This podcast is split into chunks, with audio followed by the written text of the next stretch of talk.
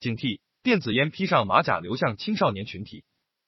近年来，我国电子烟使用率在青少年群体中呈明显上升趋势。相关部门多次从保护未成年人的角度出台了一系列措施，其中包括各类市场主体不得向未成年人销售电子烟，尤其是通过互联网向未成年人销售电子烟。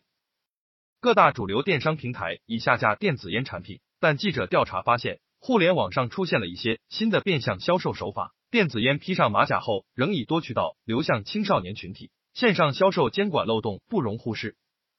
在某主流电商平台。部分商家仍在售卖电子烟、充电盒等产品。当记者提出是否可以购买电子烟时，对方利用隐晦的方式提示，如有需求可添加微信号咨询。与此同时，电子烟网络销售平台也从主流电商平台逐渐向青少年喜爱的社交平台转移。据媒体报道，目前仍有不少所谓的电子烟代理商通过微信等社交平台分销给微商售卖，而这些微商多数压根不管屏幕对面的买家是否成年。只要给钱就发货，对于买家是否成年的审核则形同虚设。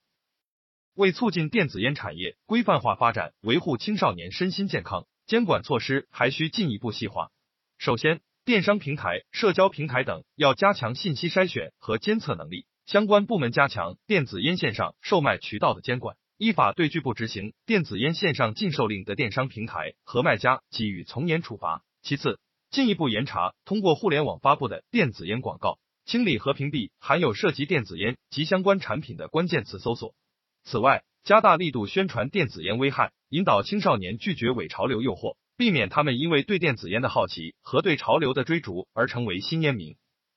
来源：半月谈新媒体，半月谈评论员陈一帆，监制孙爱东，主编王新亚，责编秦代新，校对杨建南。